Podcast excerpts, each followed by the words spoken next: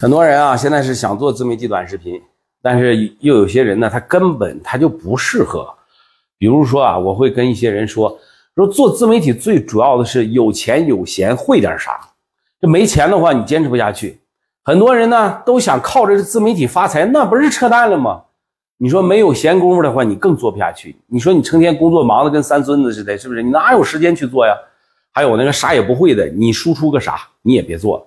有人问我适不适合，我就如实回答，你可能不适合，啊，咱们再举个例子啊，有位中学老师啊，他跟我聊天，他说他班上有个学生无心高考，一心一门心思想搞那个自己的兴趣天文学，按理说啊，学生的兴趣老师要支持，可是放弃高考的风险又太大，他就问我啊，说作为这个学生的班主任啊，我该如何采取什么样的态度去对待呢？啊，这个按理说啊，学生的兴趣老师要支持，可是放弃高考的风险谁也承担不了。我的回答可能有点出出人意料，我就说啊，你得劝告他回到高考这条路上去，听不听是他自己的事儿。那那位老师说，那这可能没用啊，那学生态度很坚决。我说啊，有用没用的，并不是我们做事的基本原则。为什么会这么说呢？首先啊，一个真的要走自己道路的人啊，是不会因为他人的几句话就改变初衷的。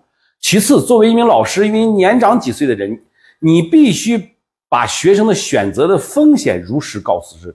这是尽本分，任何人都不是他人的神，不能替他人做选择。但是诚实的给出自己的建议，大家是各尽本分啊，这就是最好。所以呢，我会告诉你啊，你不一定适合做这个自媒体短视频，这就是在尽我的本分。你品，你细品吧。